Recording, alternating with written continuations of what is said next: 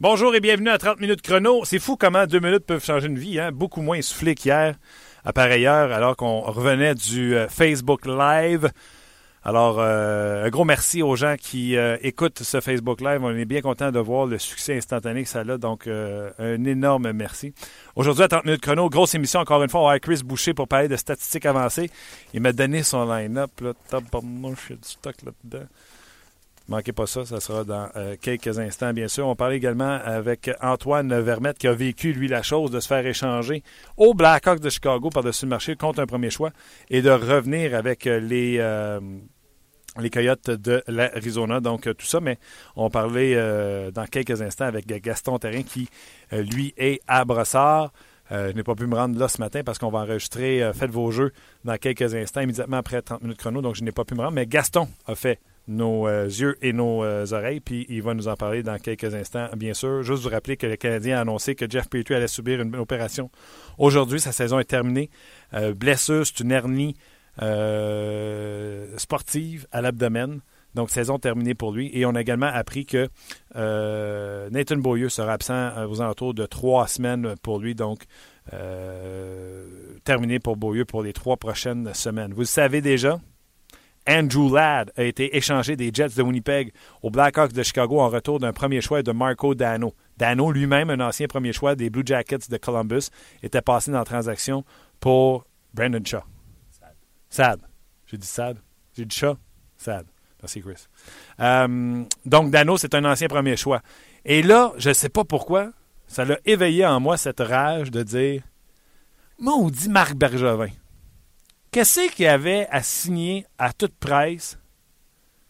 Thomas Plekanex le 16 octobre dernier? Qu'est-ce qu'il urgeait? Il restait un an à son contrat à 5 millions. Il aurait connu une bien meilleure saison. En tout cas, il aurait été bien plus déterminé parce qu'il n'y aurait pas eu de contrat pour la fin de la saison. Donc, il aurait voulu prouver sa valeur. Et là, à cause que Price se blesse, mettons que le Canadien connaît une mauvaise saison, bien, il devient automatiquement le joueur autonome le plus convoité. Et si on a eu un premier choix et Dano pour Andrew Ladd, qu'est-ce qu'on aurait eu pour Plekanex? Un premier choix assurément et un prospect XYZ. Peut-être un bleu, peut-être un prospect bleu. Un blue prospect, blue chip. Blue chip.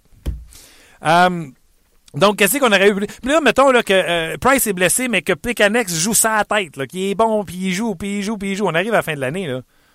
On ne peut pas y donner vraiment plus que 6 millions par année. C'est ça qu'on y a déjà donné. Mais encore une fois, Marc Bergevin il est allé dans facilité. La facilité, c'est la petite transaction, un joueur de quatrième trio pour un cinquième choix, un P3 pour un deuxième. La facilité, c'est quoi? C'est de renouveler Plekanec. On l'augmente. Il n'a même pas renouvelé à, même salaire ou en bas. On l'augmente. Tout le monde peut faire ça. Pierre Gauthier aurait pu le faire. Euh, Jean-Maurice, Pierre-Paul, euh, Julien, Julie. Plecanex, on l'augmente, puis on lui donne un contrat de deux ans. Bang! Fini. Le Canadien ne fait pas les séries, tu échanges Pécanex, tu as un premier choix, un prospect, tu arrives à, l'automne. Tu peux re-signer Pécanex, le ramener à Montréal, tout est à Montréal. Tu peux signer Yeri Odler, qui serait mieux encore que Thomas Pécanex. Moi, j'aime Yeri, Yeri Odler. Chris McAdakin. On va aller rejoindre Gaston puis je sais pas si c'est une bonne idée pour me calmer. Salut Gaston! Hey, salut Martin, t'es déchaîné ce midi? Déchaîné, tu dis, je suis en joie le vert, comme tu dirais toi-même. Quoi? Imagine d'expliquer, Gaston. Quand j'ai vu Andrew Ladd être échangé, là, j'étais en voiture, je revenais du 5 à 7, puis je me suis dit, quel tard. Si là, Marc Bergevin n'était pas pressé de signer Thomas Plekanec le 16 octobre, c'était quoi la presse le 16 octobre de signer Plekanec? Y avait-tu vraiment peur de ne pas être capable de le signer à la fin de la saison cette année? Y avait-tu vraiment peur que Plekanec dise Hey, je vais aller me chercher 8 millions sur le marché? Fait que lui, il s'est dit Hey, je vais le signer tout de suite à 6, j'ai un deal. Oui, mais qu'est-ce que c'est qu'il faut aussi les donner, euh, puis je te dis pas que c'est une bonne décision, là, c'est que c'est euh, a marqué cinq buts en six matchs en début de saison. Gros début de saison avec euh, Pat Donc là, on s'est dit, est-ce que Plécanet est euh, redevenu un premier centre? Est-ce que Plécanet, ça fait 12 ans qu'il est avec le Canadien? On l'a signé. Est-ce qu'on l'a signé trop cher? Oui. est-ce qu'on aurait pu attendre? Oui. Est-ce que ça nous ferme des portes? Oui. Est-ce qu'on est dans le pétrin? Oui. Oui, puis si c'est ça la raison, ça prouve que Marc Bergevin s'est fait duper par le début de saison d'un joueur qui est dans sa cour depuis trois ans. C'est une erreur majeure. Lui, il n'a pas le droit de faire comme un fan puis de partir en peur puis de dire Hey, hey, Plekanec, a marqué ses buts. Non, mais c'est quand même c'est quand même une mauvaise évaluation son personnel. parce que c'est vrai ce que tu dis. Puis en plus de ça, tu pourrais rajouter la mauvaise évaluation de T. Nordy, de Pat Aaron, puis euh, de, Tom Gilbert, parce que là, Tom Gilbert est fini pour la saison, six mois, il ne sera plus à Montréal. Donc, euh, c'est certain que du côté de Marc Bergevin, maintenant, il doit ressentir énormément de pression. Puis la pression, ben, c'est d'améliorer son équipe. Puis moi, je suis persuadé que l'an prochain, si le Canadien de Montréal, même avec Carey Price, débute la saison avec les mêmes effectifs, on ne sera pas amélioré, on sera pas moins, euh, moins, on sera pas moins fort, on va être de loin moins fort. Pourquoi? Parce qu'il y a une saine compétition maintenant dans la Ligue nationale. quand je regarde des équipes comme New York, quand je regarde Pittsburgh, quand je regarde Washington, quand je regarde euh, Ottawa, quand je regarde Floride, là, je me dis, il n'y a rien de rassurant là-dedans, mais pas à peu près. Donc, tu es d'accord avec moi. Il n'y avait pas de rush de signer oui. puis... Non. Comme tu dis, premièrement, Plekanex ne voulait pas aller nulle part parce qu'il était depuis, depuis le début de sa carrière qu'il était Canadien. Est-ce qu'on aurait pu attendre après Noël, dire à Plekanex, écoute, on va évaluer l'équipe, on va évaluer notre potentiel, on va pas t'évaluer toi, on te connaît, on veut savoir dans quel rôle qu'on pourrait te, fixer ou te donner avec le Canadien de Montréal. Donc, ça aurait été correct d'attendre après Noël. Il n'y a rien de pressant. Stamkos n'est pas encore signé. C'est un joueur peut-être de la Ligue nationale à Tampa Bay. Ben, je suis d'accord avec toi. Puis euh, Stamkos, c'est. Il va, il passera même pas dans une transaction à date limite des transactions. Eisenman l'a déjà dit. Donc, lui, s'il est capable de prendre la chance avec un Steven Stamkos, je pense que Thomas Plekanex, on aurait pu le faire attendre. Ben, comme je te dis, moi, je pense qu'on aurait pu attendre. Je pense qu'on aurait. C'est comme Paul Byron. Je suis entièrement d'accord d'avoir signé, mais est-ce que c'était nécessaire de lui donner trois ans? Est-ce qu'on aurait pu lui donner deux ans parce que c'est quand même un joueur qui vient du balotage? C'est pas un gros gabarit. C'est pas un gros marqueur, mais c'est un gars qui fait l'affaire de plusieurs équipes, dont le Canadien. Mais pourquoi trois ans? Pourquoi lui aussi tout de suite, là, être pressé de le signer? Ouais, ben. Le Brisson est en ville, puis euh, on règle ça tout de suite, quoi. Écoute, je te comprends, puis tu sais, je comprends tous les gens qui l'ont dit, là, euh, c'était quoi la presse de signer un Paul Barron, là, un 5 pieds, euh, 5 pieds 4. Je suis tout d'accord avec ça, mais au salaire qu'il a, Paul Barron n'est pas à l'abri du balotage, n'est pas à l'abri d'une transaction. Il ne prend pas la place d'un jeune. Un jeune qui moindrement est meilleur que Paul Barron, avec le salaire qu'il fait, même si c'est pour un an, deux ans, trois ans, il est facile à envoyer sa galerie de presse euh, sur le balotage. Oui, mais, ouais, mais Martin, Martin, t'as Flynn, t'as Mitchell, là, t'as Paul Barron. On pensait que l'an prochain, McLaren serait là, Udon serait là. Des joueurs de troisième, quatrième trio, là, on en a à. Il n'y a rien de pressant dans ce cas-là. Oh Ce qui est important pour le Canadien, c'est d'être capable de solidifier dans les six meilleurs attaquants. Puis ça, ça fait trois ans, je le dis. Si on avait commencé le trois ans avec un joueur, un deuxième l'année passée et un troisième cette année, Canadien serait certainement une équipe qui serait compétitive pour être sortir de l'Est, pour être à l'enfinale de la Coupe cette année, si on avait eu ces joueurs dominants-là. Il y a eu la blessure de Price, mais ces joueurs-là seraient là, puis ils pourraient aider le Canadien, ce qu'on n'a pas dans le moment. Puis on panique, on court partout, puis on va en avoir. Hier, on a dit que les Canadiens sont à Edmonton. Moi, je l'ai dit à l'antichambre hier. La seule transaction qu'on peut faire avec Edmonton, c'est Yakupov. Le veux-tu, Yakupov? Non. Bon, ben, c'est la... qu'est-ce que tu peux donner pour Nugent Hopkins, Everly ou Taylor Hall? À part Piquet Souban, Pacioretty ou Galchenia. Même Galchenia, un pour un, ça fait pas l'affaire. Les autres cherchent un défenseur qui peut les aider à la relance, un premier défenseur. On donne Piqué, on vient au point de départ. Donc, non, moi, je crois pas que le Canadien peut faire de grosses affaires avec les Oilers d'Edmonton.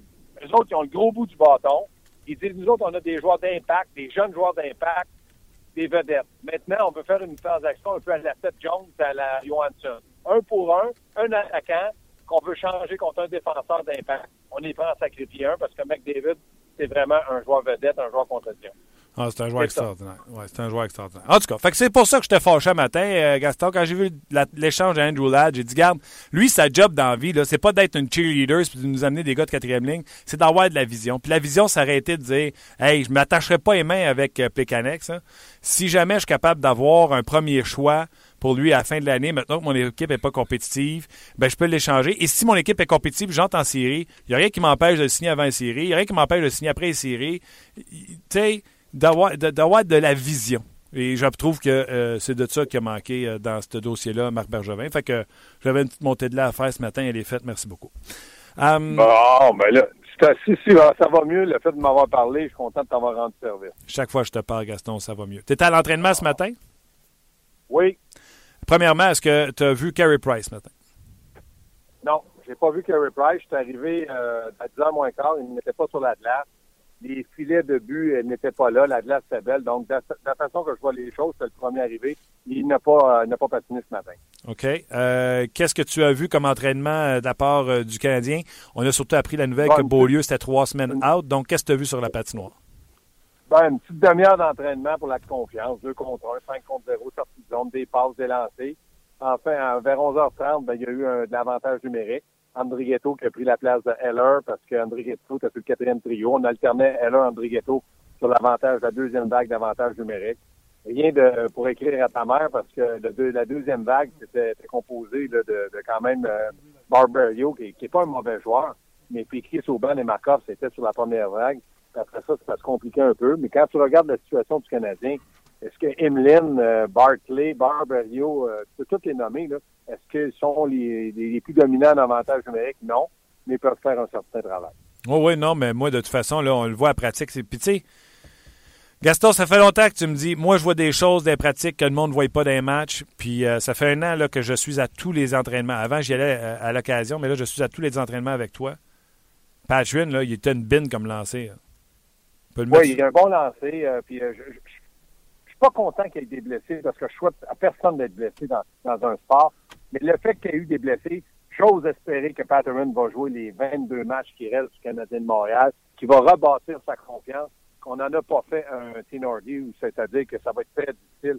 Donc, absolument que Patterson joue, qui bâtisse sa confiance. Il représente un certain avenir du Canadien là, comme cinquième, sixième défenseur. Oui, puis avec les blessures, là, comme je te disais, il était une bine. Mettez-le sur le deuxième avantage numérique avec Barberio qui est mobile. L'affaire va, va être ketchup euh, de ce côté-là. Ça peut être Emeline avec Barbario du, côté du, euh, du one-timer, du côté droit. J'ai pas de problème avec ça. OK. maintenant, le Canadien qui a récolté des points dans les trois derniers matchs. Canadien qui a cinq points sur une possibilité de six. T'es content parce que le Canadien montre qu'ils veulent encore jouer pour Michel Terrien? Ou ça t'attriste parce que ça veut dire un choix de pêchage un petit peu moins excitant? Ben là, au point où on en est rendu avec le nombre de blessures, je me dis du côté du Canadien, sans pour autant laisser tomber la saison, il faut vraiment, comme Michel l'a dit, il l'explique depuis peut-être une semaine et demie, euh, faire confiance aux jeunes, donner beaucoup de temps de place aux jeunes. Et ce que j'aimerais voir, c'est un gars comme Galchenyuk, pardon, être utilisé à outrance. Ce que je veux dire à outrance, dépasser le 20-21 minutes, un jeune, avantage numérique, de le faire peut-être même jouer sur deux trios pour voir comment il va réagir en situation avec des joueurs clés.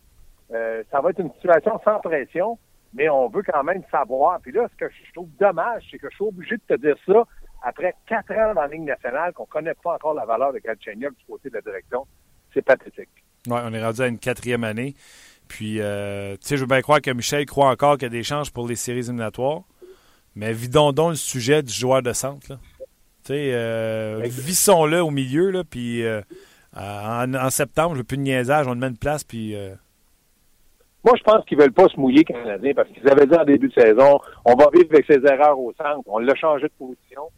Moi, il y en a plusieurs. Donc, moi, je serais prêt même à, à, voir, à l'accepter même qu'on se transforme en un ailier droit, dû au fait qu'il aime entrer au filet et de se servir de son physique pour protéger la rondelle.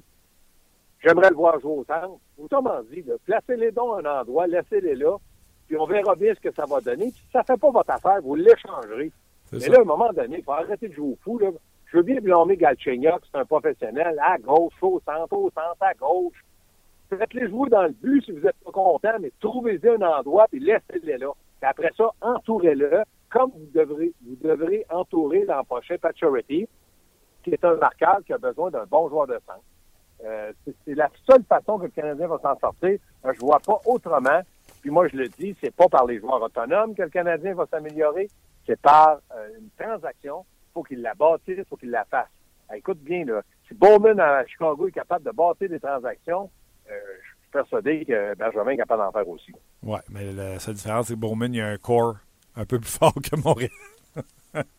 oui, il y a, moi, je Martin, je pense que pour les joueurs autonomes, tant et aussi longtemps que le Canadien ne donnera pas plus d'argent à un joueur, puis lui dire, viens ici, nous, on te veut, on va te payer, et toi, tu vas être capable, après ça, de dire aux autres, que c'est pas si mal à Montréal, qu'on a une bonne formation, une bonne organisation, des bons partisans. Parce que là, les joueurs autonomes, à valeur égale, la preuve en a été faite. Justin Williams m'a dit, j'avais le même contrat à Montréal, j'ai décidé d'aller avec Washington parce qu'il y avait Ovechkin, parce qu'il y avait Backstrom, parce qu'il y avait... écoutez bien, à Montréal, on a Price, on a Subban, on a Paturity. Il faut absolument qu'on soit capable d'attirer un joueur pour lui démontrer qu'à Montréal, c'est une bonne organisation avec de bons partisans. La seule chose, oublie jamais tes bottes de travail. Même si tu as du talent, si tu ne travailles pas, à Montréal, ça passera pas. OK, Gaston, entraînement tranquille aujourd'hui. Pas de carry price sur la patinoire, puis on se prépare pour un match face aux puissants Leafs de Toronto dans ce combat de euh, bas de classement de l'Est. Exactement. Ça va être tout un match de hockey. Tiens ta suite, mon Martin. Bois ton verre de lait pour pas faire une montée de lait lundi. on s'en reparle. Bien sûr, Gaston, je te salue, puis on se reparle bientôt. Salut, salut Martin, bye. Bye bye, bon week-end. C'était Gaston euh, rien toujours euh, très intéressant. Là, vous allez voir, là, on va enfiler les, les, euh, les invités parce que euh, on pense qu'on vient de rajouter une surprise à midi 30. On devrait avoir un invité surprise qui vient de me confirmer sur Twitter qui sera là. Les gens qui me suivent sur Twitter, vous savez de qui je parle. Alors, on attend toujours la confirmation. Fait que tout de suite, je vais enchaîner les invités. Un peu plus tôt, et puis vous allez pouvoir aller lire cette entrevue sur le rds.ca. C'est Éric Leblanc un collègue à nous. Premièrement, un gars excessivement gentil. Euh, travaille fort comme journaliste ici RDS et s'est entretenu avec Antoine Vermette au sujet de cette fameuse transaction qu'il a amenée avec les Blackhawks de Chicago. Donc, euh, Antoine va nous raconter comment s'est passé la journée lorsqu'il s'est fait euh, échanger. Et je reviens entre, entre les questions, donc bougez pas. C'était, on était à Boston à ce moment-là, puis je savais avant le match, c'était le, le, dernier match, on était à la fin d'un long voyage sur la route ça représentait le dernier match avant la, la, date ultime euh, des transactions. Fait que à ce moment-là, je savais, pour moi, c'était sûrement mon dernier match avec les Coyotes euh, en carrière. Certainement dans cette année-là. Fait que c'est sûr, c'était un match, il y avait une dynamique particulière. Il y avait quand même euh, c'est quand même émotif, puis c'est bizarre comme, comme feeling, je te dirais. Mais fait finalement, on joue le match, puis par la suite, bon, on savait qu'il pourrait se passer quelque chose, mais on, je ne savais pas à quel point ça pourrait être euh, rapide. En fait, euh, rapidement, je, bon, je me prépare pour, euh, pour m'en aller. On se dirigeait vers l'aéroport, prendre l'avion. Puis, bon, mon téléphone, j'ai un, message texte de mon agent qui me demande si j'avais communiqué avec le directeur gérant qui m'avait parlé ce soir-là, cette journée même. Fait que là, j'ai dit non t'en vas-tu, t'es-tu en direction euh, de, de, de l'avion, tu t'en vas-tu, t'es-tu du port du voyage? Ben, au dernier minute, je pense que oui, il n'y a personne qui personne qui m'a avisé de rien. Fait que euh, il m'a avisé que finalement, il croyait fortement que ça allait euh, se conclure ce soir-là. Il y avait des mm-hmm. choses qui, qui se brassaient pas mal avec quelques, quelques équipes dans le portrait, mais que ça semblait une transaction semblait être mise. Fait que, bon, correct. Fait que c'est quand même bizarre comme, euh, comme feeling. À ce moment-là, je suis dans l'autobus. Puis bon, là, j'avise ma femme euh, entre-temps. Avant qu'on arrive, je, pense que ça va arriver euh, là. Je sais pas, je vais être en mesure d'aller voir les filles, ma, ma petite fille. Euh, ça faisait longtemps que sa route, fait que je savais que j'allais partir en plus. Fait que moi, je me, je me consolais à l'idée d'aller retourner un petit peu chez nous, puis les voir. Fait que là, je, finalement, je sais pas, là. mais évidemment, j'avais j'avais pacté mon, mes valises aussi en conséquence. Je savais que peut-être que ça pourrait arriver, que j'avais j'avais du linge en masse, mais euh, bon, je savais pas trop comment ça allait se présenter. Finalement, on arrive à, à l'avion. Encore là, même chose. Euh, pas de nouvelles. Mon agent dit bon, euh, euh ton téléphone, tiens-moi au courant, puis tu sais, avise-moi si tu quittes. je trouve ça bizarre que à ce, point-là, tu es, rendu. Fait que, bon, je rentre dans l'avion, euh, je m'installe, puis à tout moment, je regarde, je regarde en avant, tu sais, je pense qu'il va y avoir quelqu'un qui va venir me chercher ouais. pour m'aviser que bon, finalement, faut, faut que tu restes ici. Euh, donc, euh, j'attends. Finalement, ça prend un certain temps qu'on qu'on bouge. On vient qu'à bouger. Mon agent, il me confirme que, bon, j'entends que c'est probablement Chicago qui va, que tu s'en vas à Chicago. Ça reste à confirmer. Finalement, l'avion, elle se met à bouger pour aller décoller. Écoute, à l'arrêt, j'étais bon, ok, ça y est, je, il vient de me chercher. Fait elle s'en retourne vers, euh, vers la, la porte. Mm Finalement, non, ça, ça, s'est passé. Puis là, écoute, on est sur la piste, mon agent, il me texte, euh, j'entends que c'est confirmé par Chicago. je, savais que mes chums, le monde voyait, me voyait un peu qui se passait quoi? Mon chum à côté de moi, il me regardait, tu sais, genre, ça a l'air que changé, euh, puis, euh, tout de suite, là, on s'est mis, on, partait pour décoller. Comme de fait, euh, Don, le directeur général, m'appelle. On était au décollage, littéralement. Fait là, on placotait, puis l'avion accélérait. Il m'annonce ça rapidement. J'écoute, Don, merci de ton appel, me disait tout ça, mais là, littéralement, il faudrait, faudrait, que je raccroche, on décolle. Fait que, ça s'est fait comme ça. Il y a une coupe de tests qui sont rentrés rapidement.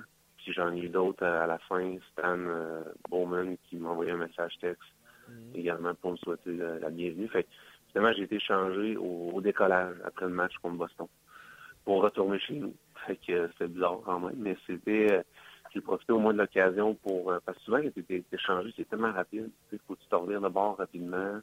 Tu n'as pas nécessairement la chance de, saluer tes coéquipiers, les gens de l'organisation, tout ça. mais là, j'avais j'avais la belle opportunité devant moi, donc j'ai pu me promener dans l'avion puis aller tacoter avec les gars un peu, et les saluer. C'était quand même ça. Puis en même temps, somme toute, j'allais j'allais faire un petit euh, un petit refil dans mes valises, puis évidemment euh, bon ma, petite fille, ma femme un peu. Puis bon, le lendemain, j'ai sauté dans l'avion, puis je suis reparti en direction de Chicago. Ce qui est fascinant dans tout ça, c'est en tout cas, moi, j'entends pas un gars gambader, là. Puis il part des Coyotes de l'Arizona qui font pas les séries, puis il s'en va pour des prétendants de la Coupe Stanley, tu sais. Fait qu'il est comme assommé. Tu sais, quand on parle, euh, les gars sont-ils contents? Là, ils pensent à la famille, aux enfants. Les gars sont pas, euh, même s'ils s'en vont pour les Blackhawks de Chicago, sont pas surexcités. Euh, Eric a toujours posé la question, la transaction Blackhawks était-elle différente des autres transactions dans lesquelles Antoine Vermette a été échangé? On l'écoute. Ouais, c'est. Chaque, chaque chaque échange était différent, il n'y a pas de doute là-dessus. Euh, euh, non, c'est sûr que celle-là, pour vrai, quand,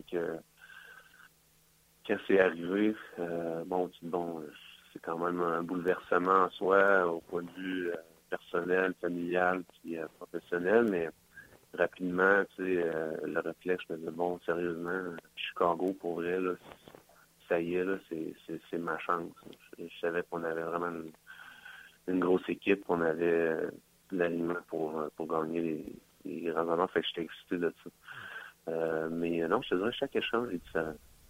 Alors, Antoine Vermette était l'invité d'Éric Leblanc, journaliste ici à RDS. Vous savez que Antoine Vermette a été échangé l'an passé à la date limite des transactions aux Blackhawks de Chicago. Et ça n'a pas toujours été rose-rose avec euh, Joël, Joël Kenville. Éric Leblanc, notre journaliste ici à RDS, a demandé si à un moment donné, il a regretté d'avoir été échangé. On l'écoute. Non, non, j'ai pas. Euh, non, c'était pas, pas dans ma pensée vraiment.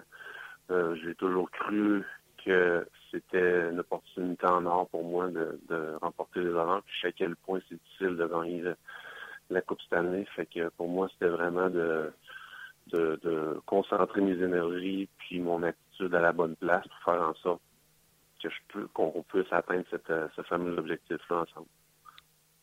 Donc, euh, ben oui, d'atteindre l'objectif. Et d'ailleurs, la prochaine question qu'a demandé Éric Leblanc, euh, ça doit être spécial de gagner la Coupe Stanley avec une équipe avec qui tu n'as pas vécu toute la saison. Tu arrives là comme un cheveu sur puis là, boum, tu es champion de la Coupe Stanley.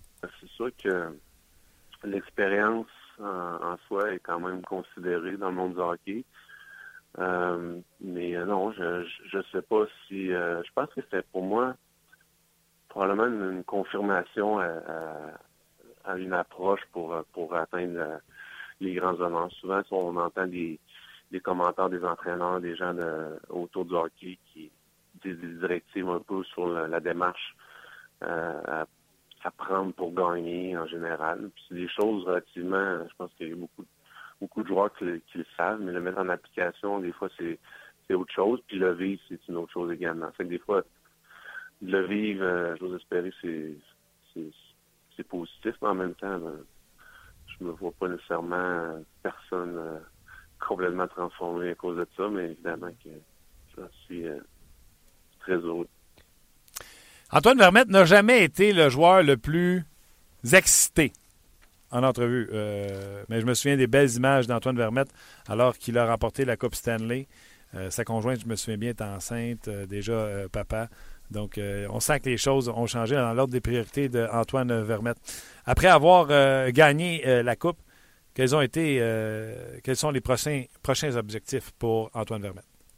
Effectivement, ça reste toujours le, but d'une équipe, c'est de gagner. Il n'y a pas de doute à chaque année, c'est l'objectif. Au point de vue personnel, évidemment, comme tu dis, le, plateau des 1000 matchs, je considère que c'est un, bel accomplissement d'une carrière d'un joueur. Donc, euh, c'est sûr, ça aussi, ça pourrait être euh, très intéressant de mon côté. Mais euh, on va voir comment ça va se dérouler. Hein. Alors, euh, Antoine Vermette, encore une fois, très généreux. Vous pouvez lire, euh, parce qu'il y a eu d'autres questions euh, posées par Éric Leblanc, mais vous pouvez voir le reportage complet, le lire sur le rds.ca. Puis on remercie Éric Leblanc d'avoir partagé cette entrevue avec nous. On est toujours en attente de cette invité surprise. Il nous a parlé de midi 30, donc on attend toujours de ses nouvelles. Il y a quand même encore un lousse devant lui, il y a quand même quatre minutes. 4 minutes pour toi, c'est beaucoup. 4 minutes? Moi, je fais plein de choses en 4 minutes. Euh, pour tout de suite, on va aller rejoindre notre collègue euh, Christopher Boucher. Salut, Chris. Salut, ça va? Ça va bien, toi? Ouais, ouais. C'est différent de faire des statistiques avancées quand ça va mal à la shop de même et que tu as l'impression que l'équipe est avancée et, plus dans le portrait des séries ou c'est pareil? C'est pareil. Ça change rien. OK. Je ne suis pas, euh, pas investi. investi, investi T'es pas investi. Ouais, tu le dis bien. ouais. Émotionnellement, toi, ça te fait une ben, froid. Oui, c'est pas la même chose qu'avant lorsque j'étais vraiment juste un fan. Euh, tu veux-tu une petite nouvelle sur Carey Price? Michel Terrien dit que Carey Price va mettre l'équipement à la pratique au Centre Bell cet après-midi. Il y, a, une pratique au Centre Bell après-midi? Il doit s'entraîner tout seul. Il doit s'entraîner tout seul. Euh, il a assez progressé pour aller à la prochaine étape. Donc, euh, ce sera intéressant de, voir euh, la suite des choses. Euh, Chris, dans quelques minutes, on va mettre la table pour, euh, pour toi mhm. parce qu'on va aller téléphoner notre invité surprise. Je vais vous le dire tout de suite. C'est Craig Button de TSN, ancien directeur gérant de la Ligue nationale de hockey. Et lorsqu'il y a un gars qui parle des, des jeunes joueurs, il les suit, il les connaît. Honnêtement, ce gars-là, tu l'écoutes à TSN, Chris, je suis sûr que tu es d'accord avec moi tu sais qu'il regarde des games de hockey, puis tu sais qu'il travaille fort. Moi, c'est ce, que c'est ce que j'apprécie de, de, cet homme-là. C'est ce que j'apprécie également de toi, Chris. Je le sais quand je te parle, tu as regardé les matchs. Euh, j'en ai parlé cette semaine. Euh, regarder autre chose que le Canadien de Montréal, des fois, c'est le fun. Euh, j'ai parlé cette semaine que j'ai écouté les Rangers et les Devils du New Jersey. C'est un match que jamais tu m'aurais vendu si tu m'avais dit faut que tu regardes ce match-là, mais ça a mhm. donné que je suis tombé dessus. Ça a été spectaculaire au possible. Les chances de marquer, tu devais capoter, à peser sur le piton pour remonter les chances de marquer de part et d'autre. Euh, encore une fois, hier, j'ai regardé la fin de match, euh, le Wild du Minnesota, qui a perdu hier contre euh, les Flyers. Oui, Newworth à la fin de la L'arrêt, enfin. Écoute, je regardais ça live, puis ça faisait longtemps que le Wild du Minnesota revenait dans le match, puis il y avait du momentum, créait du momentum. Et je suis un grand fan de Charlie Kirk, je l'ai dit en début de saison. J'étais Canadien. Je... incroyable. Tu sais, puis c'est un joueur de centre à l'origine, gros, grand droitier. Puis il jouait sa troisième ligne avec Mike Yo. Moi, j'aurais tenté de faire une offre pour le sortir de Minnesota, mais là, euh, le nouvel entraîneur le fait jouer, puis il a marqué des points. Après moi, il va coûter encore plus cher à voir. Mais c'est lui, euh, sur, du côté gauche, mhm. frappe la rondelle, puis c'est pas concentré à voir, à viser. Lui, euh, slap shot, ouais. pensant envoyer ça dans le filet, et l'arrêt de Newver qui a été tout simplement spectaculaire. Donc, on met la table pour ce qui s'en vient dans quelques minutes avec toi, Chris. Tu vas nous parler, entre autres, du Canadien de Montréal depuis le 2 janvier, les tendances. On va, parler des faiblesses, euh, des faiblesses euh, du côté des statistiques. Des statistiques avancées avec le Canadien depuis le 2 janvier dernier. Donc, euh, on va aller au téléphone dans quelques instants, rejoindre. Je vois que tu as des statistiques sur Andrew Ladd, Plicanex. Oui, on parle de leur valeur, puis leur valeur basée sur les statistiques avancées. Donc, on va voir tout ça dans quelques instants. Euh, mais euh, juste avant, on va aller rejoindre Craig Button dans quelques instants. Luc est en train de l'appeler. Je vais vous dire également, euh, bon, Price, on vient de vous le dire, Price va pratiquer au Centre Bell cet après-midi avec son équipement. Donc, j'ai hâte de le voir lorsqu'il va s'agenouiller, voir à quel. j'ai hâte de voir ces vidéos-là de Carey Price en action. Nathan Beaulieu, c'est trois semaines out. Si Price commence à pratiquer en équipement de gardien de but, en tout cas, avec ce qu'on a vu en patin, là, Chris, je pense pas qu'on peut s'attendre à voir Carey Price avant la mi-mars. Mi-mars. Qu'est-ce que tu penses de ça? Oui. il faut qu'il y ait des entraînements, faut qu'il. Je pense pas qu'une semaine, c'est suffisant de passer un gardien qui ne sait pas s'il est capable de s'agenouiller à un gardien qui va performer dans la Ligue nationale. Oui, mais il ne faut pas oublier qu'il ne faut pas prendre de chance quand même. Il ne faut pas prendre de chance. Non, non. S'il n'est pas prêt, tu ne l'amènes pas. C'est ça, je dis, pas avant. Ouais, ouais. Pas avant la mi-mars pour, euh, pour euh, Carey Price. Donc, euh, un dossier à suivre, le dossier de Carey Price. Petrie, Gilbert, terminé. Beaulieu, trois semaines. Entraînement très léger cet après-midi, une trentaine de minutes. Le Canadien qui se prépare pour son prochain match face aux Maple Leafs de Toronto, qui, eux, visiblement, là, sont en train de tanker l'équipe. je sais que Mike Babcock n'arrête pas de dire que il ne tank pas l'équipe, mais il essaie de de tanker l'équipe. Attendez, là, Luc vient de me donner son téléphone. Carey Price s'entraînera avec son équipement cet après-midi au Centre Bell, mais ne voyagera pas en, Californie. OK, donc, euh, la même nouvelle. OK, mais écoute, si on n'est pas capable de rejoindre euh, Craig Button tout de suite, on va euh, commencer avec Chris Boucher tout de suite. C'est quoi tes observations sur le Canadien depuis le 2 janvier? J'essaie d'utiliser les statistiques pour voir c'est quoi les besoins tout le monde sait déjà les besoins vraiment, mais au moins ça va nous ça va nous donner un autre un autre euh, niveau de, connaissance quand même pour les euh, besoins. Les besoins sont de, côté offensif, c'est sûr. Euh, chance de marquer depuis le 2 janvier, le Canadien se place 18e. les jeux qui amènent à les chances de marquer, c'est 20e. passe vers l'enclave, c'est 20e. lancer de l'enclave qui touche la cible, c'est vraiment important. Ça, ça c'est vraiment des chances de marquer qui touche la cible, 25e. C'est pas assez. Non, c'est pas, pas du tout assez. pas juste ça. Les gars qui tirent, c'est pas les top scoreur de la Ligue. Exact. Si on, a parlé de Minnesota tantôt, euh, depuis le changement de coach, c'est 75% des lancers de l'enclave qui, qui, atteint la cible. Oh. Avant, c'était 47. Euh, Alors, Minnesota joue pas tellement mieux qu'il jouait avant, sauf que les, chances de marquer, ils sont là, puis ils touchent la cible. Chris, un gros merci. Euh, je vais juste garder avec moi, mais je vais me diriger tout de suite au téléphone pour aller rejoindre Greg Button du réseau TSN. Mr. Button, how are you doing? I am very good. How are you? Um, uh, perfect. I'm so glad you accept my invitation. I know uh, I, I, track you big time on Twitter, but uh, I need to have you on air. I was saying to Christopher Boucher from Sports Logic, uh, uh, how when we watch you on air, how, how, can we feel you know we know you watch so much hockey games and you know uh, even the the pro hockey player, but those guys who are coming in. Well, thank you very much. And uh, I meant to respond to you earlier, and then you know I, I got lost in my Twitter feed, and then I'm glad you sent me back uh, something this morning because I I was searching out. uh, that's great. I appreciate so much, and yes. you are the perfect person to talk today because we are three days from the trading deadline, so we can talk about the trade who are coming in in those uh, in the NHL. How is it as a GM in the NHL when trade deadline comes in, and those young kids for uh, those teams who are fighting for those first draft pick because it's a very deep draft. So uh, we ha- we have a lot of stuff to talk about, and I know we're not going to have enough time to talk about all that stuff. First of all, can you explain to our listeners how it is in that war room when it's trading deadline is coming in? When do you get in that war room? Is it only on the Monday of the trading deadline, or you start before in that war room with your team? No, I, I, most teams would be gathering, you know, yesterday, today. And, you know, really, I think you want to have everybody together as calls come in uh, and, and, you know, be able to, here's an idea, what does everybody think? And then you can get back and, you know, you have a, you have a big board and you're probably writing down, mm-hmm. uh, different things from different teams. And then you, you, discuss it and debate it. And, you know, over the course of the season, everybody's in different places. So, you know, you, you're doing it by phone call, you're doing it by text or email. So, you know, at this point in time, because things are happening so quickly, the calls are, are many, you, you want to make sure that you can access your people uh, very quickly. So uh, most teams are, are, are together now and, uh, you know, going over everything. And, you know, it, it also gives uh, uh, the manager an opportunity uh, to, to take in some different ideas that may not have uh, uh, been uh, presented yet, that he can go back to other GMs and say, hey, listen, okay, would you consider this? Because you know, you have pro scouts, you have amateur scouts that are saying, geez, uh, what about this player? See if maybe they would move this player.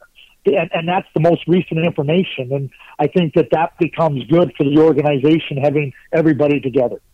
Uh, let me just get a quick translation on the what you just said, and I'll, I'll be right back.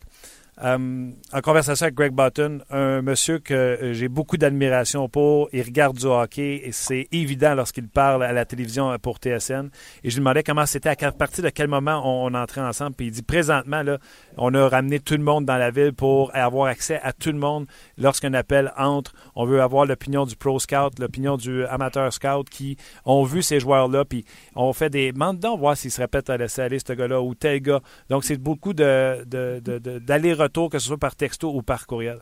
Mr. Bowden, when it's time for se to sell a player, you are a selling team, and you have to trade those players who are out of contract, but you know you're going to get draft pick or uh, not top prospect. But when do you decide to pull the trigger? When exa- example, everybody's talking about Dale Weiss, maybe Canadian can get a third round pick, but they're not sure they can get a second round pick.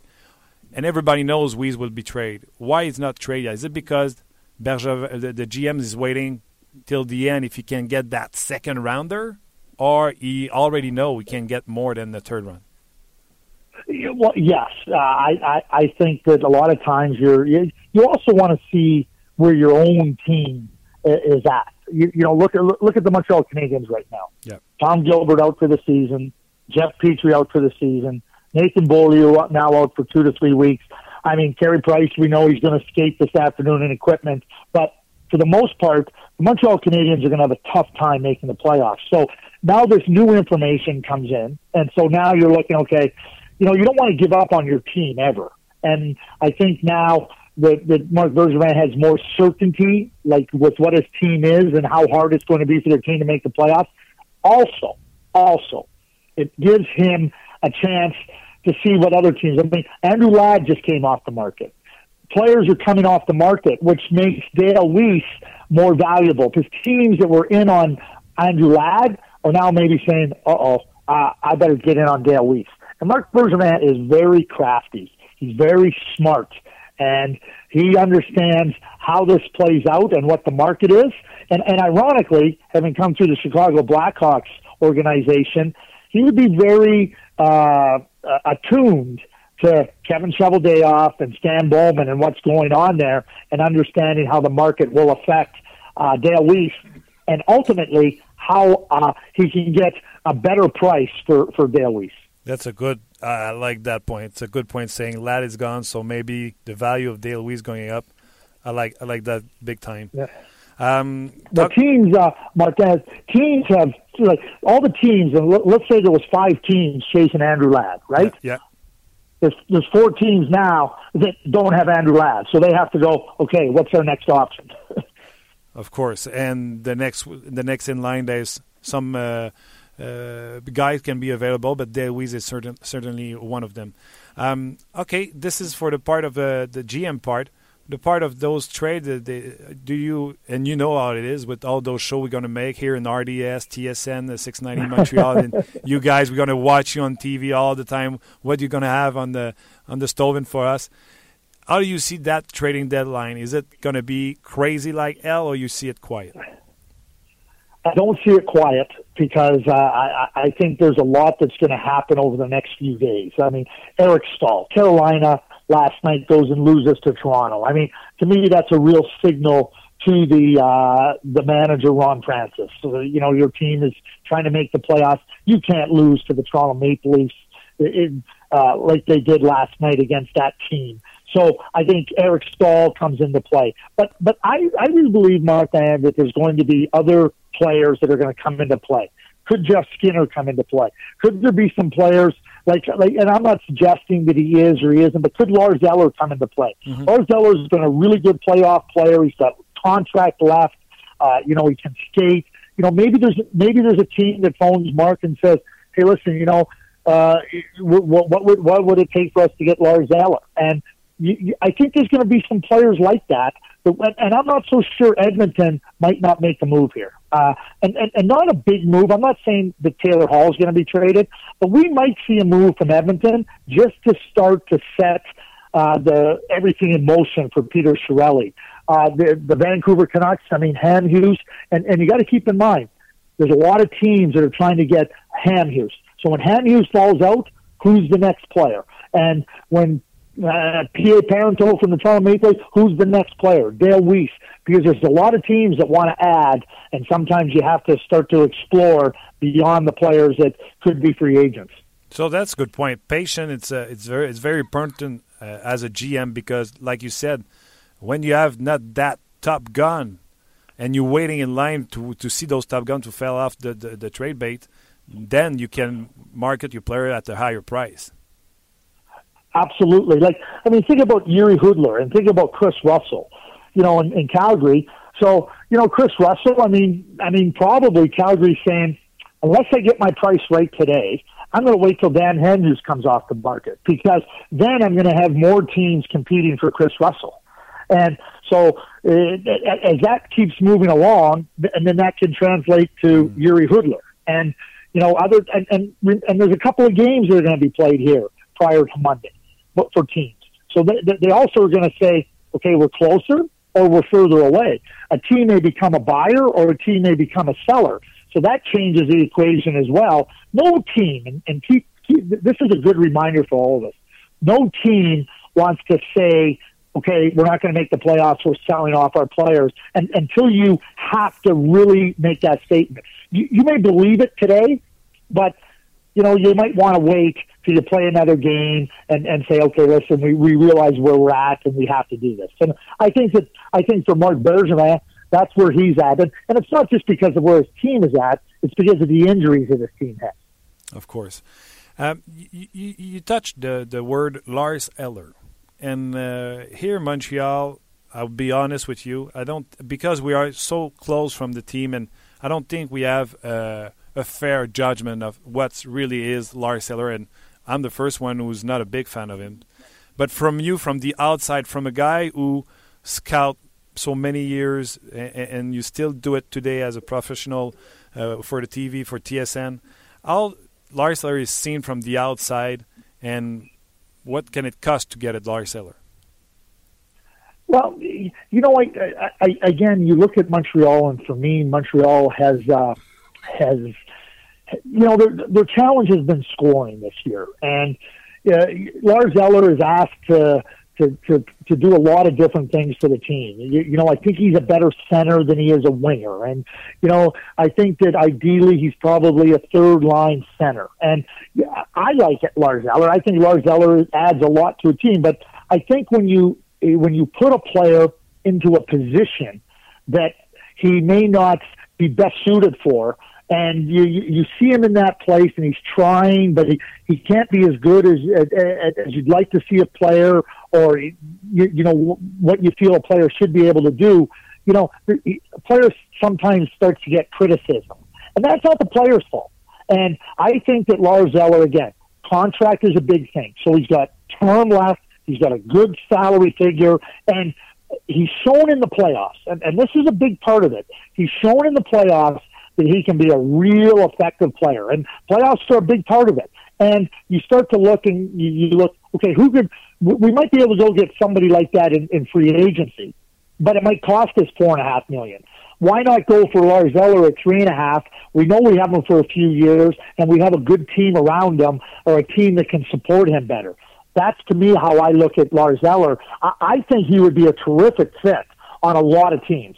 I think that he could fit on like if if you're a team like and I'm just going to use this now. If you're the LA Kings, and and I believe this about the LA Kings, if if you have Anze Kopitar and Jeff Carter, and you plug in uh, uh, Lars Eller as your third line center, that's a team now that I think becomes a whole lot better, a whole lot better in terms of being able to compete against the Chicago Blackhawks and the and the Anaheim Ducks than they were before having Lars Eller. And I think that that's the type of situation that a team would, not specifically LA, but that type of mm-hmm. situation mm-hmm. is, is what teams look at.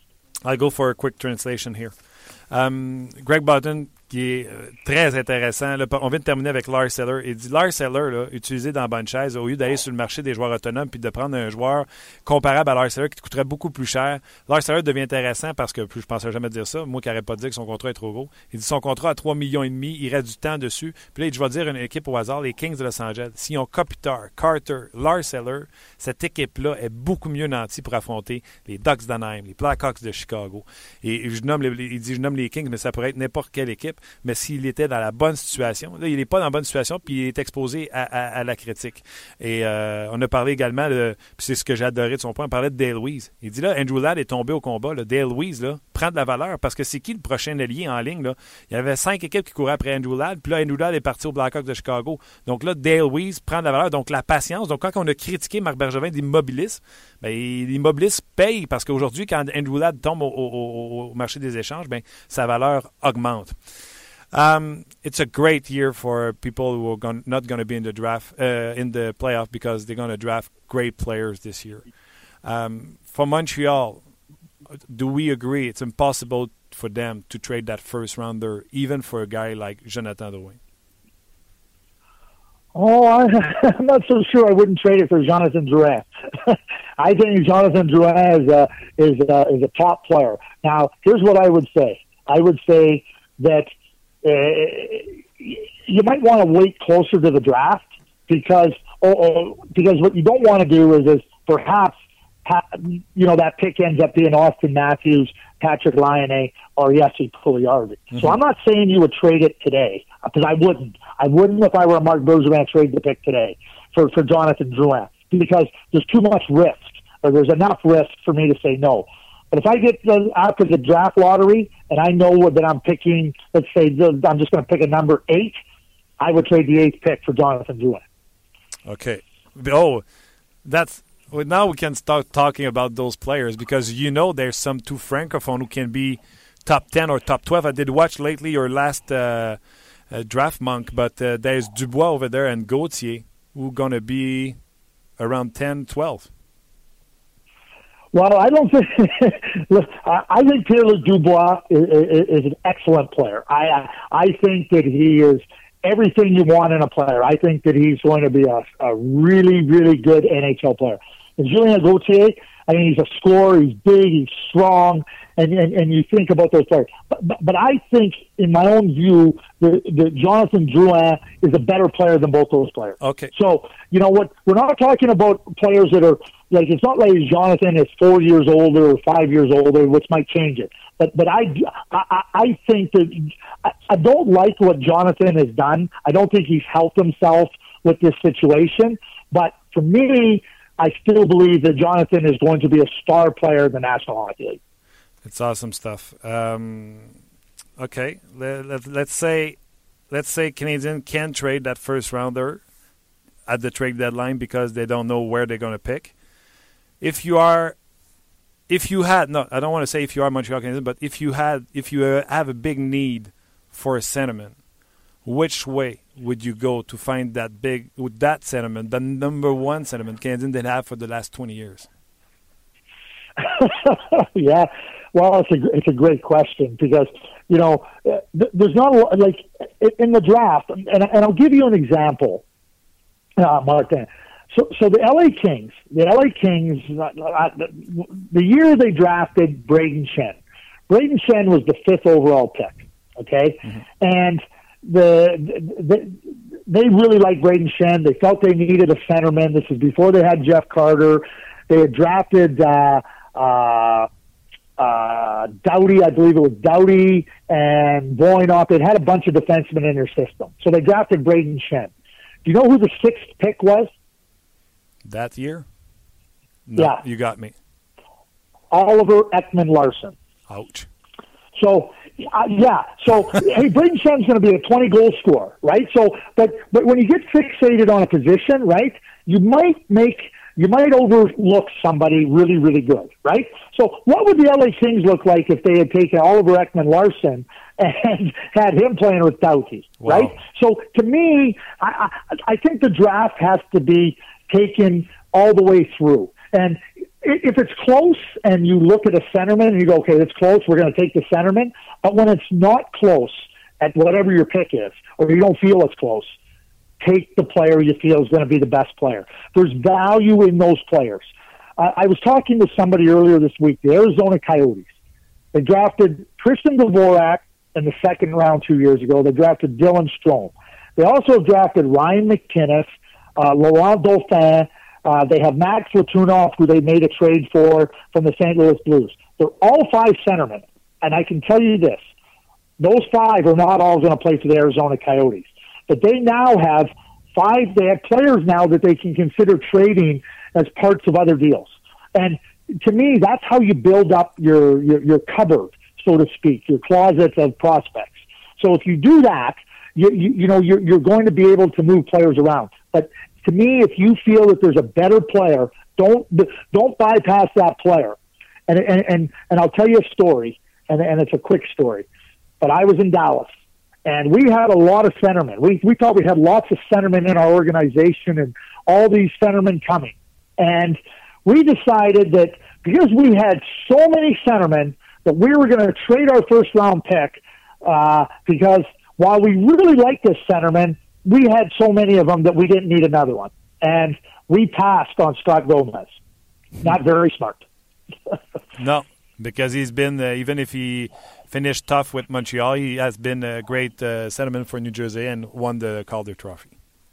Yeah, and, and, and, and he beat us. He was part of the New Jersey team that beat our team in 2000. So I'm, I'm just saying that that's what happens. We start to go, oh, we have so many centermen. We liked Scott Gomez. it wasn't that we didn't like, we liked them. And we said, no, we have a lot of centermen. We'll trade back. We'll get a couple extra picks. Not very smart. Not the, the, the best one. So, uh, oh, hey, Greg, I have to let you go because uh, you're going to cost me too much. But um, me or my producer going to contact you uh, sooner than later and try to make an arrangement to have you uh, as many time as we can uh, because it's so uh, interesting every time we, we can talk to you. Okay, well, thank you, Martin. I really appreciate that. Thank you very much for uh, responding okay. to my tweet and uh, talk to you soon. Okay, yeah, no problem. Okay, thanks, Martin. Bye-bye. Bye-bye. C'était Greg Button, un homme sur le hockey. Là, moi, ça, j'aime ça. Puis vous m'avez écrit plusieurs sur Twitter. Euh, vous avez écrit à Craig Button en disant s'il vous plaît, s'il vous plaît, s'il vous plaît, acceptez Martin Lemay comme, euh, comme following sur Twitter. Euh, ben, il l'a fait, puis on a pu entrer en contact, puis je pense qu'on va faire des démarches à ce sens. C'est tellement intéressant. Jonathan Drouin, si je peux piquer dans les trois premiers, je ne l'échange pas. Jonathan Drouin, si je pique 8, je l'échange pour mon premier choix. Parce que selon Greg Button, Jonathan Drouin est un meilleur joueur que, puis sans manquer de respect, que Dubois et Gauthier. Fait que vous là, vous l'avez, là. C'est, son opinion à lui. Puis peut-être qu'on parlerait avec un autre scout puis il nous dirait complètement autre chose. Mais c'est du concret pour nous autres qui n'ont pas vu Gauthier, Dubois et Drouin sur une base régulière jouer. D'accord avec ça, toi, Chris? Oui, absolument. Parce qu'il y a des, joueurs qui, sont capables de finir, de lancer, ouais. euh, sont physiques, peuvent circuler la rondelle mais des joueurs qui peuvent créer de l'offensif. Ça, c'est Jonathan Drouin. Et c'est pour ça que c'est important. Hockey euh, IQ. Exact. Créer des chances de marquer. Euh, euh passe de l'enclave. Euh, être capable de, battre les gars un contre un. Ça, c'est des gars comme Jonathan Drouin. C'est sûr qu'il y a des faiblesses. Il n'est pas fort sur la ronde des fois. Il fait des erreurs un contre un, whatever. Sauf qu'il est capable de créer de l'offensif. Et si on, si on, on a juste à regarder le, l'alignement du Canadien maintenant pour voir que c'est un besoin. Oh oui, un besoin euh, criant. Donc, euh, extrêmement intéressant. Euh, l'entrevue va être encore disponible sur le rds.ca. Et si jamais il y a des bouts là, que je n'ai pas traduits adéquatement, gênez-vous pas, écrivez-moi sur Twitter. tel bout, Martin, je n'ai pas compris. Ça va me faire plaisir d'y répondre. Oui, merci pour la traduction. Tu m'as aidé. Ah, va donc, je suis bonhomme, toi. ah, tu peux bien rire de mon anglais. Non, non, c'est parfait. C'est pas ça. OK, tantôt, là, avant qu'on se laisse, avant que, puis les gens qui n'étaient pas avec nous, on a parlé que le Canadien, offensivement, ça avait dégringolé. Les jeux qui amenaient des chances de marquer 20e, les lancers vers l'enclave, de l'enclave, 25e. Euh, puis tu faisais la comparaison avec le Wild du Minnesota qui, eux, était passé de 44% à 75% sous la direction du nouveau coach. Donc, c'est ce que ça prend si tu veux avoir du succès dans la nationale de hockey c'est des chances de marquer de qualité. Exact, exact. Puis ça, c'est quelque chose qui manque chez le Canadien. Même euh, les Leafs de Toronto ont plus de chances de marquer cette année que le Canadien de Montréal. Ah, tabarnak. Excuse. Donne-moi un coup de pied dans la fourche, puis c'est pareil. Alors, les Leafs de Toronto ont des meilleures chances de marquer que les Canadiens en ont plus, euh, 15,8 pour euh, les Leafs de Toronto. Ils n'ont pas de talent pour finir quand même, comme le Canadien. comme le Canadien, sauf moins, ben, ben, ils, créent- ils sont en train de créer plus de chances de marquer. OK, c'est bon. On poursuit. Avec euh, juste trois avant, Galchenyuk, Pacioretty et Gallagher qui produisent plus de Oui, jeux. c'est juste un point que j'ai amené aussi pour le fait que le Canadien manque de l'offensif. Euh, on a juste trois joueurs d'avant qui, qui sont capables, qui sont en train de créer plus de chances de marquer que Piquet Subban, un défenseur. Ah, OK. D'ailleurs, tu y allais. Oui, vas-y. C'est pas, il y a juste un manque de profondeur côté de l'offensif D'ailleurs, Pacioretty et Gallagher, tu dis qu'ils sont dans le top 15 de la Ligue. pour les chances de marquer. Pour les chances de marquer, ils sont top 15. Mais après ça, le prochain. Mettons, Gallagher, je peux comprendre, c'est pas un marqueur, c'est un vidangeur. C'est Ouais. il n'y a pas un lancé, il n'y a pas, y a pas Sauf rien. que c'est des tirs de l'enclave, right? Il est tout à la bonne place. Exact. Mais Pacioretty qui réussit pas à en mettre plus dedans, puis il y a des chances comme ça. Oui, exact. Mais c'est juste. c'est Il lance un peu plus loin que. Mais pas un peu. Beaucoup plus loin du, du- du but que euh, Gallagher. Alors, ça l'aide- ça l'aide pas. Mais il y a un meilleur lancé aussi. Alors, il faut, faut quand même garder le balance entre les deux. La valeur de Dale Weiss, selon Christopher Boucher. Comment, comment ça marche pour nous autres? C'est qu'on valide, on voit où ce qui est placé dans, les, dans certaines métri- métriques, on dit, certaines euh, statistiques qu'on a, pour voir où, mettons qu'il s'est placé euh, en haut de 180. euh, 180, ça veut dire qu'il est un joueur de. Mettons, dans les 90 premiers, c'est un joueur qui peut jouer sur un premier trio. Après ça, c'est juste, euh, c'est juste comme un, facette, une façon de, de voir exactement où ils sont placés. Et oui, c'est un gars qui peut jouer dans un top 6 euh, pour, euh, pour le temps de position dans la zone offensive et les chances de marquer. Alors, il l'a. Mais à, à part de ça, il peut, peut jouer dans un top 9 pour, pour, euh, les, pour la création de l'offensive lui-même. Puis c'est un joueur de quatrième ligne côté de, euh, des touches défensives. Ça veut dire les, euh, juste euh, le euh, échec avant, défensif, whatever. Alors, on voit un gars qui, qui peut jouer de même. Ça, c'est comme de valeur de, de Dale. Si on compare avec Andrew Ladd qui a été échangé hier. Ses valeurs n'est pas, pas trop loin. Euh, euh, Ladd est, est capable de. Il, il est plus, euh, plus à l'aise en créant de l'offensive lui-même. Alors, il peut jouer dans un top 6 de côté-là, mais top 9 pour le temps de, temps de possession. Et, euh, et aussi, le monde oublie que Ladd, tout le monde pense que Ladd, c'est un gars qui est physique, défensif. Il est placé 404e dans la Ligue nationale. Pour- 440e dans la Ligue nationale de Pour hockey. les jeux défensifs. C'est-à-dire des jeux qui, qui amènent à enlever la rondelle de l'adversaire. Il faut se dire que Andrew Ladd, au niveau patin, a ralenti. Oui, Donc, exact. ça aide pas pour l'échec avant, puis euh, être le premier sur la rondelle, c'est sûr. exact. Thomas Pecanix. Thomas, euh, il peut jouer dans un top 6 pour les jeux en défensif. C'est un gars qui est quand même apte défensivement. Euh, top, mais des autres choses, conduit la pos- possession, euh, créer des- de l'offensive, chance de marquer. C'est un gars qui, qui c'est un troisième euh, joueur, un troisième joueur de centre dans une, dans une bonne équipe. Qu'on joue sa première. Exact. Mais ça, c'est le problème. On a Eller, on a, on a, on a Plekanec qui peut jouer dans un, un troisième centre dans n'importe quelle équipe dans la Ligue nationale, n'importe quelle bonne équipe dans la Ligue nationale, sauf qu'il joue dans une situation euh, un peu étrange pour eux autres. Fleischmann? Fleischmann, c'est un gars qui peut euh, donner une valeur pour la quatrième ligne, une équipe qui veut avoir un peu de profondeur, euh, un- ou un, même un, un 13e attaquant qui peut euh, embarquer lorsqu'il y a une blessure ou whatever. Tu as même essayé d'échanger Markov.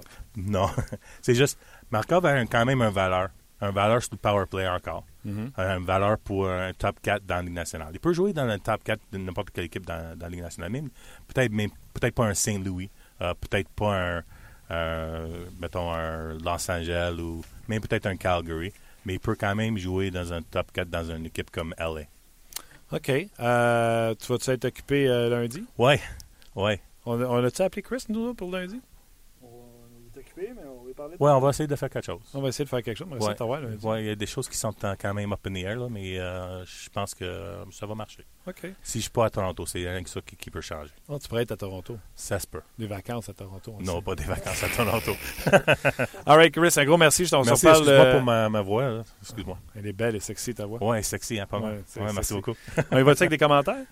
On peut faire ça? Let's go. On y va avec euh, des commentaires, mais surtout vos commentaires. C'est maintenant l'heure des commentaires des amateurs. Hein? Hein, c'est, on, on l'attendait, ce thème-là. On l'a pas eu hier. Changement de casque. Oui. Beaucoup de commentaires, d'ailleurs. En effet, Greg, Button, euh, quand j'ai dit mon producteur va l'appeler, tu savais que cette touche parlait. aucune idée. Ah, OK. Oui, ben oui, il est super gentil, honnêtement. là, J'ai Hey, parlé. C'était un euh, home run, hein? Absolument. Oui. Voilà, je- j'avais pris en note des commentaires, puis là, il y en a beaucoup, fait que je défile la page en même temps que toi, mon cher Martin. Euh, Je vous en exemple pour commencer. ben, Moi, je vais au hasard. Euh, Plekanec se retrouve dans une situation à cause de son DG aussi, qui lui donne 12 millions pour deux ans et il ne trouve pas un vrai premier centre. Le 14 comme deuxième centre serait bien correct car il donne euh, trop d'argent à sa brigade défensive. Ben, je l'ai dit tantôt, je suis d'accord avec monsieur. Mais il n'était pas obligé de leur signer pour donner le 6 millions puis le laisser dans cette situation euh, précaire. On, on règle-tu le cas de Yakupov, euh, Martin? Vas-y, c'est non. Euh, Alexandre, ben, je vais quand même lire son commentaire. Vas-y. On va être poli. Pourquoi pas Yakupov à Montréal? Réunir Galchenyuk et Yakupov Ils ont eu du succès ensemble dans les mineurs. Il y a beaucoup d'enthousiasme entre les deux joueurs pour l'avenir. Le prêt à payer, on peut sacrifier un Sherback, laisser partir Beaulieu, par exemple. T'en penses quoi? Ce qu'on a de besoin présentement, c'est pas un joueur de talent sans caractère. Ce qu'on a besoin présentement, c'est des joueurs de talent, comme Chris disait, qui créent de l'attaque. Pas un gars qui récolte l'attaque, mais un gars qui en crée. Puis je pense que Yakupov, c'est plus un gars qui récolte les fruits du travail des autres. Oui? Oui. D'accord avec ça, Chris? On est trois. On est trois. Un commentaire ou euh, ouais, un commentaire de Molson X. Ah, ben salutations. Salutations. Salut, euh, c'est quoi Qui- le, le thème de... Salut les vrais? Salut les vrais. C'était bien, c'était bon ça. La parodie d'RBO. Je sais pas si tu te souviens de ça. Non. Euh, moi, oui. Euh, description du parfait deuxième centre, selon moi, polyvalent, capable de faire produire ses alliés, responsable défensivement pour jouer contre le gros trio. Euh, puis il va de, ses- de sa description, puis il dit, selon lui, c'est la description de Plekanec, puis le problème, c'est qu'on ne l'utilise pas dans la bonne chaise. Ah ouais, c'est ça. Ben, c'est ça la chaise qu'on a, c'est le valeur. Je poursuis avec euh, Storm Norn. J'en connais un, Stormworm. moi. Je sais pas si c'est lui. Non, je pense pas. Euh, Plekanec va marquer encore 60 points cette année, comme à toutes les années. Dites-moi dans le contexte actuel quel joueur du Canadien a sa régularité. Ah ouais. Puis lui, il garderait sur Hey, un moi, de la de régularité, tu te souviens-tu? Puis euh, beaucoup de respect pour vous. euh, Storm Norm. Norn, ça doit être Norm, son nom. probablement. Combien de matchs Thomas Plekanec a été sans marquer un sapristi de but? Une demi-saison quasiment? 20, c'est pas 28? C'est un quart de saison, ça. T'es sûr juste 28? Ben, je sais pas. Hey, régularité, aïe aïe! Ouais, puis ses premiers buts, je sais pas si tu te souviens, en début de saison, mais On c'était avait dans les 3 filets sur 5, déserts. c'était des filets Ouais, déserts. c'est ça. Écoute, non, non, non. Thomas Plekanec, ça m'a amené, là. On a soupé. Puis. Tu sais, Oui, Une fille gentille, c'est le fun. Une fille gentille qui est. euh, là, je te allé m'embarquer dans quelque chose que je veux pas aller. Là. Mhm. Mais une fille gentille qui est, euh, a le fun à parler. Tiens, je vais aller là. Tu sais, en plus d'être fine, elle a le fun à parler. OK. Tu sais, c'est comme un. C'est vendredi, hein? Je vais arrêter là. Ouais. Danny est fâché. euh, Danny est fâché euh, parce que tu parles de Plekanec de cette façon. Euh, puis on sait tous, selon lui, là, que Plekanec est un joueur de deuxième trio. Puis il demande Moi, j'ai juste complet. dit qu'il n'y avait pas de presse à le signer le 16 octobre. On aurait quelque chose de grosse valeur pour lui, puis ça ne veut pas dire qu'on n'aurait pas pu le signer au 1er juillet. Là, ça Rick, va- il dit Ça va mal arrête. parce que Danny est fâché, puis toi aussi. Euh, je suis fâché. Qu'est-ce que je fais, là? Puis Ray, il dit arrêtez de paniquer. Stamkos s'en vient à Montréal. Milan Lucic s'en vient à Montréal. Les deux sont agents libres. On prend le plic annexe. On va le chipper en Floride pour qu'il joue avec son chum Yager. Un, Yager joue avec deux jeunes loups. Je pense pas que ça ait tente de jouer avec le collet roulé à, à Thomas Plekanec. Puis deux, pour payer Stamkos puis Lucic, là, euh, qui c'est qu'on débarque? Parce que là, ça, juste ça, ça va coûter euh, 16 millions? Non? 6, 10, Mhm. 16, Mhm. 15, Ouais. 14? Ça va coûter de l'argent. Ouais. Donc. On n'est pas tout seul, là, puis on a un plafond salarial, comme des limites. Il y a Iri Sekash qui était Simon, Simon Balatage par les Blackhawks. ça. Ouais, j'ai vu ça, lui, qui a récolté une passe en plus hier sur le but. Ouais, ben, il n'a pas joué souvent, en tout cas. Il n'a pas joué Non, régulièrement. il a récolté une passe hier sur le but. euh, Comment? Il n'y a pas une chance encore. Pas une chance de marquer. Ah, pas, pas une vraie chance de, de, de, de percer des Non, je suis d'accord, mais c'est parce qu'à un moment donné, quand tu fais Montréal, Anaheim, Chicago, c'est pas tous des innocents. Non. Mais- catch de pas être un superstar. Non, Anaheim, Chicago, par exemple, une bonne équipe. Là, fait que c'est dur de percer le, le top 6. là. Bon, alors retournons chercher ces catch. Non! Ah, oui! ok. Ben oui. Ben non. Ouais. Oui. Pourquoi pas? Ah, Chris est d'accord. 20 Pour les 20 derniers matchs, donner une vraie chance de jouer avec un, un vrai joueur. Pourquoi pas? C'est qui le vrai joueur avec qui il va jouer? Ben, c'est ça, parce qu'il va jouer de l'autre. euh, C'est Cash Galchenyuk? Allez, il est temps qu'on arrête ce show-là. C'est catch, je reviens à Montréal. Je suis. Un gros merci à vous autres d'avoir été là. Honnêtement, je vous dis, je capote à faire ça. Le, Facebook Live, vous êtes très nombreux à être là. 30 minutes chrono, ça va très bien également. Euh, on a rejoint Greg Button. Euh, on va y faire une offre qu'il ne pourra pas refuser. Euh, Il n'y a rien qu'on ne fait pas pour vous autres, pour vous amener le meilleur contenu possible. Euh, donc, un gros merci d'avoir été là. Manquez pas, faites vos jeux ce soir. Il y aura un invité intéressant. Martin Lemay sera là euh, dès 19h30 pour euh, Faites vos jeux. Claque de bowling. Et euh, on va parler justement des joueurs qui pourraient être échangés, etc. Euh, donc, ne manquez pas ça. Notre chambre, c'est à 21h30. Jacques Demers, Mathieu Darche, euh, Gilbert Delorme et Ray Lalonde seront là. Bien sûr, vous savez, les émissions régulières, le 5 à 7, j'y serai également à, 17h claque de bowling. Et entre deux matchs à 16h également sur le RDS Info. Martin, avant de, laisser tout le monde. Oui, ouais, c'est ça. lundi, oui. La date limite des transactions, c'est super important. oui, j'aurais dû le dire avant, excuse-moi. non, mais on va finir avec ça. Vas-y, chou. Non, ben, tu veux y aller? On n'est pas là. 30 minutes chrono, on n'est pas en onde à midi. Nous serons en onde à 16 heures après les émissions spéciales sur les transactions. Parce que dans le fond, sur le rds.ca, on va diffuser les émissions spéciales de transactions. Donc, on ne veut pas euh, qu'il y ait Entrer en conflit, maintenant. Exactement, tu sais. Puis on le sait que vous auriez choisi 30 minutes chrono au lieu des émissions. Non, c'est pas vrai. on ne veut pas rentrer en conflit. Donc, nous, on va être là à 16 h pour compléter avec vous autres de ce que vous en pensez, etc. Euh, ça sera 30 euh, minutes chrono spécial qui sera sur... Sur Facebook. Facebook Live, comme on a fait toute la semaine. Donc, l'émission va être disponible en téléchargement après, comme à l'habitude et en direct aussi, mais c'est surtout pour Facebook Live. On va être en direct. Ben, ta face qu'on voit depuis une semaine sur Facebook Live va être en direct à 16h. Pour vrai? OK. On essaie de la changer d'ici lundi. Ta face? Luc Dansereau, un gros merci. Chris, un énorme merci. Merci au patron d'RDS de nous laisser faire nos folies. Surtout un gros merci à vous qui prenez la peine de nous écouter et de même télécharger ce podcast. Ça nous fait énormément plaisir. Tu sais, quand on se lève le matin puis qu'il est 9 h puis qu'on voit qu'il y a déjà eu 300 téléchargements du podcast de la veille, je vous le dis, ça fait chaud au cœur. Donc, un gros merci. Puis on se reparle lundi. Soyez prudents. Bye bye tout le monde.